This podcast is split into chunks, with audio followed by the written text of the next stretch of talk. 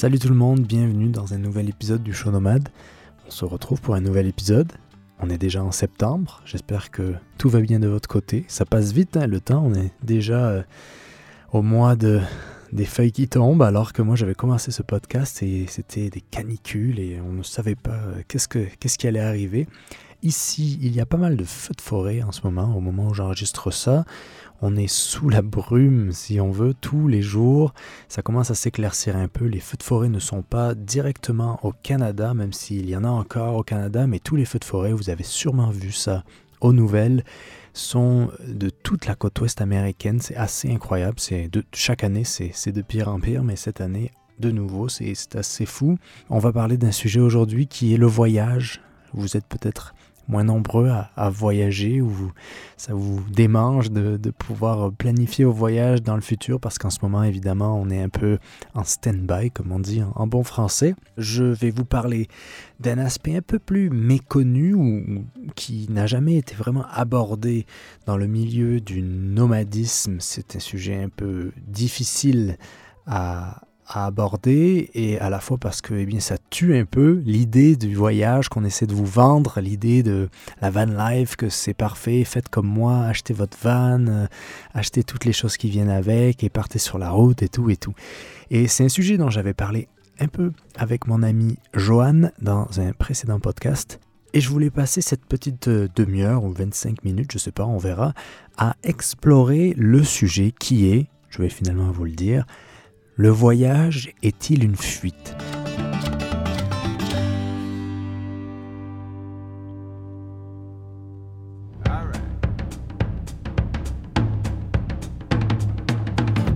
Avant de commencer, le show nomade cette semaine, c'est de nouveau une présentation de la formation en ligne Aménager votre van en 3D si tu veux apprendre à aménager ton véhicule ou ta tiny house avant de commencer les travaux afin d'économiser de l'argent, économiser du temps et faire les choses bien, je te propose euh, d'aller voir cette formation euh, qui a été créée par les filles de Voyage en roue libre. Le lien est dans la description. Tu peux la, commencer euh, tout de suite pour télécharger les, les fichiers de modèles et toutes les formations. C'est très très simple et très concret. Donc j'espère que ça pourra aider certains d'entre vous. Il y, a, pas mal d'explications sur le, lien en description au cas où vous n'êtes pas sûr de ce que c'est. Et moi, je dois vous dire que de voir toutes les, les modélisations qui sont faites, ça me donne envie de commencer un, un nouveau projet. Donc, parlant de projet, c'est parti pour un nouvel épisode du Show Nomade.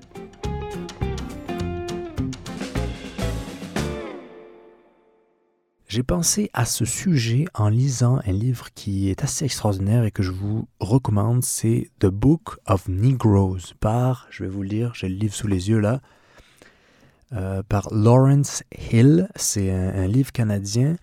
Euh, ils en ont fait aussi une série, je pense, et c'est euh, une fiction, mais qui est basée sur... Il y a des pages, des pages de références historiques à la fin, et c'est sur le, déplacement forcé, donc les migrations forcées au XVIIIe siècle, et ça suit l'histoire d'une jeune fille qui vit dans un village en Afrique, au Mali je crois, et qui devient esclave. Le livre est en fait des flashbacks de, cette, de cette histoire, et cette fille-là a eu, si on peut dire, la chance, entre guillemets, d'être euh, eh bien un peu brillante. Elle va apprendre à parler anglais, elle va apprendre à écrire, elle va vraiment s'éduquer par elle-même et par ses rencontres et par aussi ses, ses compétences. Et elle va aller en Angleterre pour se battre pour la cause ou contre l'esclavagisme et ou plutôt contre le, commerce des esclaves. Et c'est un, l'esclavagisme, c'est ou le commerce triangulaire, je pense qu'on appelle ça entre l'Europe, l'Amérique et l'Afrique, c'est un sujet qui est très peu abordé dans les sociétés occidentales parce qu'on a du mal à, même si aujourd'hui on sait que ça fait partie de notre histoire, de l'histoire de, beaucoup de, peuples, de beaucoup de nations, et ça a un peu créé une sorte d'interdépendance entre, entre tout le monde. Et on essaie parfois de, de, de se couper de cette réalité et de ces choses absolument abominables qui ont été inventées, qui, qui arrivent en même temps avec ce libéralisme, ce néolibéralisme, ce, ce, déplacement euh, facilité des capitaux et des biens au moment où l'Amérique est explorée et commence à être exploitée. Et euh, l'esclavagisme existe depuis bien avant ça, mais il devient, si on veut, euh, marketé, il devient vraiment comme une, marque de fabrique des puissances européennes et ensuite de l'Amérique. Et donc ce, livre-là, parce que le sujet, on va pas parler de ça tout, le podcast, mais c'est un livre euh, qui m'a beaucoup marqué. Et dedans, l'héroïne, la, protagoniste principale, qui s'appelle Aminata Diallo, elle dit un truc assez intéressant parce que elle, sont, parce qu'on parle, quand je parle des nomades, je parle souvent des nomades d'aujourd'hui, des nomades qui sont soit par choix ou par nécessité, mais qui, qui sont bien plus confortables que tous les nomades, les peuples nomades d'avant, qui étaient nomades par culture. Mais il ne faut pas oublier qu'il y a aussi des peuples nomades et des cultures nomades qui ont été forcés et qui donc qui n'ont vraiment pas eu le choix. Et euh, ça a créé, par contre, des sortes de dames voyageuses. Et donc, euh, Aminata Diallo, elle, à la fin de sa vie, elle, a à peu près 50 euh, ans ou 60 ans quand, elle raconte son histoire et qu'elle a survécu à travers, vous imaginez, des choses les plus horribles. Et ce qui va lier toute cette histoire-là, ça va nous lier au podcast et au sujet. Elle dit Une âme qui voyage une fois n'a d'autre choix que de continuer à voyager, c'est là son fardeau. Et en lisant cette phrase, je réalisais à quel point qu'on soit forcé à voyager ou qu'on voyage parce qu'on pense que c'est cool, il y a une sorte de fuite dans le voyage qui est à la fois dans la distance, dans l'espace et à la fois à l'intérieur de soi. Est-ce qu'on se fuit soi-même? Est-ce qu'on euh, essaie de, de s'échapper de quelque chose? Et c'est la question que je voulais me poser et vous poser cette semaine dans euh, notre podcast.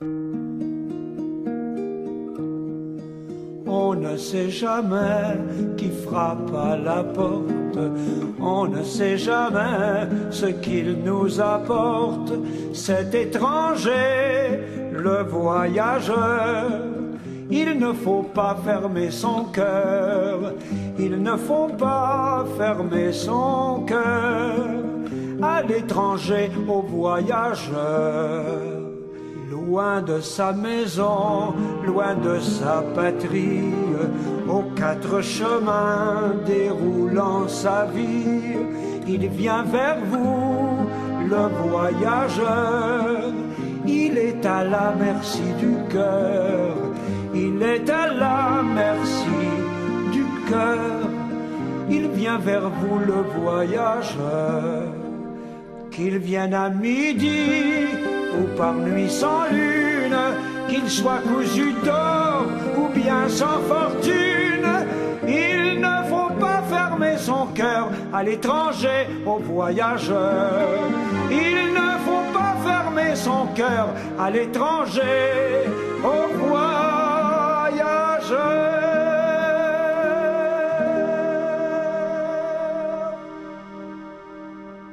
Pourquoi voyage-t-on? Pour les vacances, pour le travail, pour euh, changer de vie, pour voir ailleurs par curiosité, parce que c'est ce que les autres font quand ils ont du temps libre ou parce que c'est ce que les autres font pour changer de vie. On va donc faire ça parce qu'on veut copier quelqu'un ou pour simplement ajouter des pays dans une, sorte de carte où on peut cocher des endroits comme si on avait visité intégralement tout un pays ou faire cette fameuse bucket list, la liste de toutes les choses qu'on veut faire dans notre vie. Et ça, est-ce que ce n'est pas une fuite? Parce que la fuite, elle est reliée à la façon dont on envisage ce voyage. Donc, on peut se demander si c'est la faute du genre de voyage qu'on choisit. Par exemple, le tour du monde en avion, et d'aller d'hôtel 5 étoiles en hôtel 5 étoiles ou d'Airbnb de, luxueux n'est-elle pas juste une autre forme de consommation? Et la consommation, j'en parle beaucoup dans mon livre, c'est un peu le, principe de la carotte, c'est que ce n'est jamais assez et plus on consomme, plus on veut consommer. Et on voit beaucoup, en anglais on appelle ça, on appelle ça le wanderlust, c'est cette euh, envie qui n'a rien de négatif, mais qui peut parfois être, avoir de sérieuses conséquences, c'est cette envie qu'une fois que on commence à voyager, une fois qu'on commence à prendre un petit avion pour un week-end ou faire une petite escapade, tout d'un coup on a une sorte de piqûre, et ça c'est comme si ça, ça touche quelque chose au fond de nous et ça stimule une sorte de désir de voyager toujours plus et d'en vouloir toujours plus. Un autre euh, genre de voyage qui existe, c'est le voyage au système D. Si on n'a pas beaucoup d'argent, on va choisir un voyage qui est relié à la résolution de problèmes, c'est-à-dire que ça va nous apporter euh, beaucoup, beaucoup, beaucoup ce genre de voyage parce que on va s'adapter à tous les inconforts qui euh, nous tombent dessus parce que, eh bien, on n'est pas allé d'hôtel 5 étoiles en hôtel 5 étoiles. Ce genre de voyage-là, il est extraordinaire parce que c'est vraiment le, le voyage forme la jeunesse, c'est vraiment ça. Mais par contre, vu qu'on résout des problèmes, eh bien, on n'a plus à penser à soi, ce qui est une bonne chose en soi. Mais ce genre de voyage-là, très un peu précaire ou quoi, ça va nous amener à vraiment nous oublier et à penser à autre chose. Et donc, en soi, ce n'est pas une mauvaise chose, encore une fois, mais à la fois, ça va nous faire repousser certaines choses qui nous hantent parce que souvent, on va prendre le voyage comme une sorte d'échappatoire et on va croire que parce qu'on s'éloigne de là d'où on vient, de là où on vit normalement, on va également s'éloigner des problèmes qui nous hantent là où on vit d'habitude.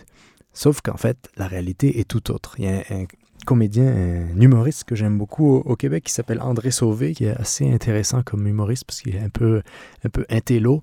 Et euh, il racontait une fois à quel point, quand il a commencé à avoir du succès dans les années 2000, qu'il avait. Parce que c'est parce que un gars qui est très, très cérébral et qui a beaucoup, beaucoup de névrose, et ça fait partie de son acte, ça fait partie de, de son humour. Mais il disait une fois que quand il a commencé à avoir du succès dans les années 2000, il s'est mis à voyager, à aller partout dans le monde et il pensait que ça allait résoudre ses névroses, ou en tout cas que ça allait le, protéger de celles-ci, mais il confiait à quel point dès qu'il revenait à Montréal, dès qu'il revenait au Québec, tous ses problèmes revenaient avec.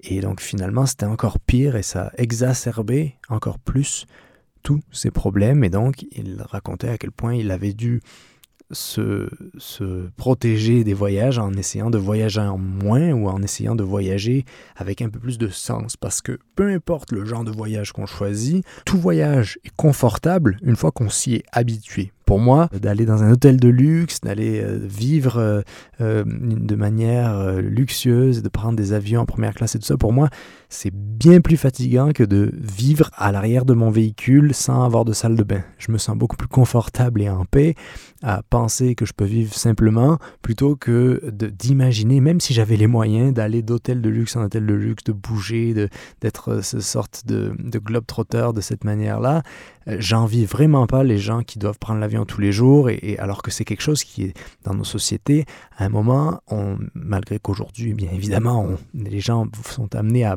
moins voyager, les hommes, les hommes et femmes d'affaires, mais c'était quelque chose qui était vraiment valorisé, cette, euh, cette euh, quantité de, miles, de, points qu'on gagnait, plus on prenait d'avions de première classe où on était surclassé, ou de, il, y a tout un, système autour de, l'avion et, du voyage qui était, il y avait quelque chose d'un peu euh, intense et, vraiment abusé. Et quand les gens en parlaient, c'est comme s'ils s'en vantaient, mais derrière, on pourrait limite sentir, mais pour une sorte de fatigue que eux-mêmes ne réalisent pas. Et euh, moi, étant un voyageur à long terme et un voyageur à temps plein, euh, je comprends à la fois qu'on puisse avoir cette envie de tout le temps voyager, mais c'est vraiment, vraiment fatigant. Donc, euh, est-ce que c'est la faute finalement du mouvement en tant que tel qui nous détourne des problèmes de telle sorte qu'on ne fait qu'éviter l'inévitable. Dès qu'on voyage, on évite et donc après on a cette addiction à s'éviter en voyageant. On peut se demander si on a ce besoin de voyager parce que le monde entier a été exploré, mais il y a quand même dans notre ADN, euh, il y a quand même encore des, des choses qui nous donnent envie d'aller découvrir par nous-mêmes un endroit. Comme par exemple Le Grand Canyon, c'est un endroit que tout le monde connaît, tout le monde en a entendu parler, tout le monde l'a plus ou moins vu ou arriverait à savoir à quoi ça ressemble, mais il faut quand même y aller. Et on pourrait dire de la même manière, New York, c'est euh, une ville que beaucoup de gens, d'Européens visitent. Et pourtant, cette ville-là, ils la connaissent à travers les films, ils la connaissent à travers les gens qui y sont déjà allés, mais il y a ce besoin, en tant qu'individu, peut-être dans nos sociétés où on est l'individu prime, on a ce besoin d'aller découvrir par nous-mêmes des endroits qui ont déjà été découverts. Et il y a ce besoin de, de mettre son drapeau au, au, euh, sommet de la montagne, d'aller faire euh, l'Everest et de, de, faire comme tout le monde finalement, parce que c'est ça qui, ce sont des systèmes de valeurs et ça nous donne une valeur de faire telle ou telle chose. Ça m'amène, toutes ces considérations, à me poser la question si aujourd'hui, n'est-il pas trop facile de voyager? Parce que on oublie qu'il y a à peine 100 ans, ou 200 ans, 100 ans, même jusqu'à il y a 60 ans, euh, l'avion n'était pas aussi répandu. Et il y a un livre que j'aime beaucoup de Michel Moutot qui s'appelle Sequoia. Et ce sont des jeunes qui vivent euh, sur la côte est des États-Unis et ils veulent aller faire la rue vers l'or en Californie.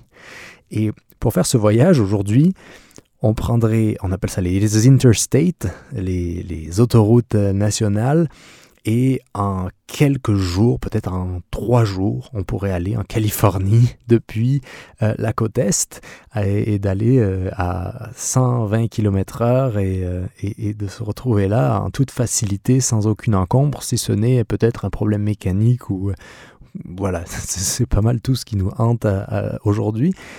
Mais dans le temps, ce livre-là, il se base, euh, je crois, sur. Euh, il se passe en 1840 ou 1850. Et eux, ce qu'ils vont faire, et c'était le seul moyen de rejoindre la côte ouest depuis la côte est de l'Amérique, c'était de descendre toute l'Amérique, de passer par le Cap Horn, de remonter la côte du Chili, des Andes, et ensuite finalement d'arriver à San Francisco qui ouvrait sur toutes les, les Sierra Nevada où la rue vers l'or avait déjà bien commencé. Mais aujourd'hui, tout ça pour dire que on a oublié vraiment euh, l'intensité du voyage qui était aussi dangereux que la destination euh, où on se rendrait. De la même manière, les gens, les premiers immigrants en Amérique du Nord, ils prenaient un, bateau qui, en fait, ils n'avaient aucune idée combien de temps ça allait prendre, ça allait prendre des mois. Et euh, pareil, en fait, avec le livre dont je vous parlais au début de, de ce podcast, le Book of Negroes, Aminata Diallo, l'héroïne, quand elle est prise de son village, elle va marcher pendant des semaines pour se rendre sur la côte africaine et ensuite, pendant des mois, aller en bateau, dans un bateau, euh, vous vous imaginez les conditions, et en fait, aujourd'hui, on a vraiment perdu cette, euh, cette, euh, idée du voyage inconfortable parce qu'on est très confortable, on a l'air climatisé, climatisé, on a autant de, nourriture qu'on veut, on peut aller au McDo euh, partout.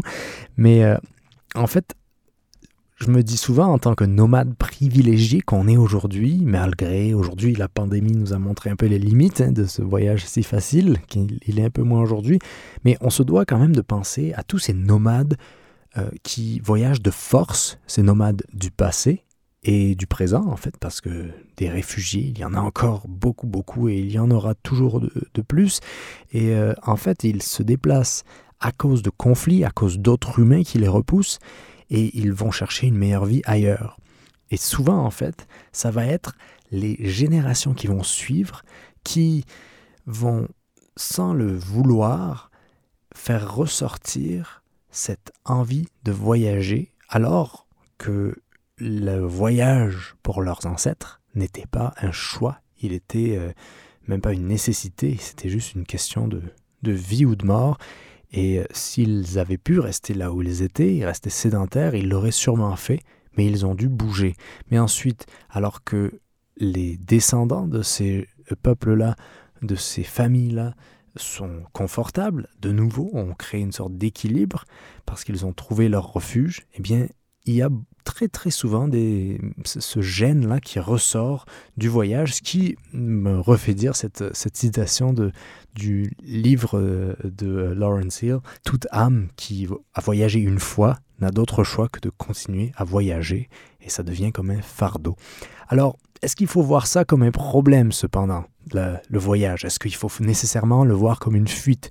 Parce qu'en effet, euh, le voyage comme une fuite, ça peut être aussi une vraie thérapie, parce que s'échapper de certains problèmes, c'est pas non plus une mauvaise chose. Parfois, ça fait vraiment du bien de pouvoir que rouler ou de pouvoir prendre l'avion ou de pouvoir juste prendre son vélo ou de juste pouvoir bouger. Le mouvement, c'est, c'est, un peu le synonyme de liberté dans, notre, dans nos civilisations et même juste dans notre condition humaine. Le, le mouvement, ça inspire des projets et ça permet aussi une ouverture sur le monde, donc de découvrir d'autres perspectives qui permettent de prendre de la distance sur notre propre condition. Donc le voyage, évidemment, il n'est pas que négatif. Et cette fuite, elle peut vraiment être une thérapie pour beaucoup. D'ailleurs, il y a un livre qui va sortir aux éditions Ma vie en van qui parle de ce sujet-là. Euh, je ne vous en dis pas plus parce que pour l'instant, il n'est pas encore publié, mais euh, je vous en parlerai quand euh, ce sera le cas. Et donc le voyage, c'est vraiment l'école de la vie. Ça permet de, changer ses horizons.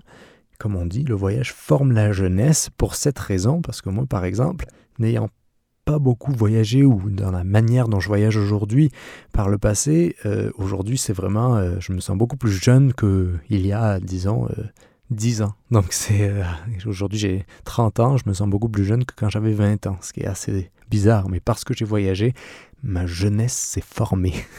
Et quand je vois d'autres qui voyagent comme Samuel, avec qui j'ai fait un podcast, qui ça me fait rouler son projet, qui est tétraplégique et qui voyage partout autour du monde avec son fourgon aménagé, c'est une manière aussi d'inspirer les autres, de montrer euh, qu'on peut partir à l'aventure et l'aventure c'est ça qui parfois nous définit et peut inspirer beaucoup, beaucoup, beaucoup, que ce soit nous-mêmes ou les autres. Donc il ne faut pas nécessairement voir le voyage comme euh, un problème, mais il semble donc, pour que le voyage ne devienne pas une fuite, qu'il faille garder un certain but, un objectif qui ne se trouve pas dans la destination mais dans le chemin qu'on prend. On peut très vite être aveuglé par les beaux paysages qui demandent toujours plus de beaux paysages parce que eh bien il n'y en a jamais assez et une fois qu'on en a vu un, on veut en voir un autre les rencontres qui demanderont toujours plus de rencontres parce que c'est excitant de rencontrer de nouvelles personnes tous les jours, le nombre d'endroits visités qui demanderont toujours d'être surenchéris par d'autres endroits visités. Quand vous parlez à des gens qui ont voyagé beaucoup, ils vont vous faire la liste de tous les endroits où ils sont allés. Moi, personnellement, en fait, sachant la façon dont, il est, sachant comment il est assez facile aujourd'hui de voyager, je trouve pas ça nécessairement extraordinaire d'avoir fait le tour du monde, même si à un niveau individuel, c'est extraordinaire de le faire pour soi. Mais aujourd'hui, la, non-rareté de, ce genre de projet fait que c'est la façon dont on le fait qui a un impact, c'est la façon dont on, le fait qui va inspirer. C'est pas juste dresser la liste des endroits où on est allé, parce qu'on pourrait très bien aller d'aéroport en aéroport et cocher la liste des pays où on est allé et on n'a rien vécu de, de tout ça. Donc pour que le voyage ne devienne pas une fuite, la clé semble être dans la redéfinition du voyage en lui-même. Ne pas voir le voyage comme un voyage à l'extérieur, mais à l'intérieur. Si bien que à la fois tout est voyage et à la fois rien n'est voyage. C'est pour ça que je dis souvent que je me sens pas comme un voyageur quand on met dans la catégorie des aventuriers, des explorateurs, des globetrotters je comprends qu'on le, le fasse, mais à la, pour, pour faciliter les gens, euh, pour faciliter l'accès au contenu ou quoi, mais moi je ne me définis pas en tant que tel. Au final, le mouvement, il n'est qu'une partie de notre vie et c'est pas ça qui nous définit. Parce que la fuite, elle provient du fait qu'on projette sur les voyages une certaine insatisfaction avec nous-mêmes. C'est comme si on laissait un, un moi derrière nous pour partir à la recherche d'un autre moi. Alors que le moi que l'on pense laisser quand on s'enfuit, quand on part, quand on voyage, ce moi-là, il reste toujours avec nous. Et donc, s'il y a un but au voyage, c'est de rendre ce moi satisfait de se retrouver avec lui-même.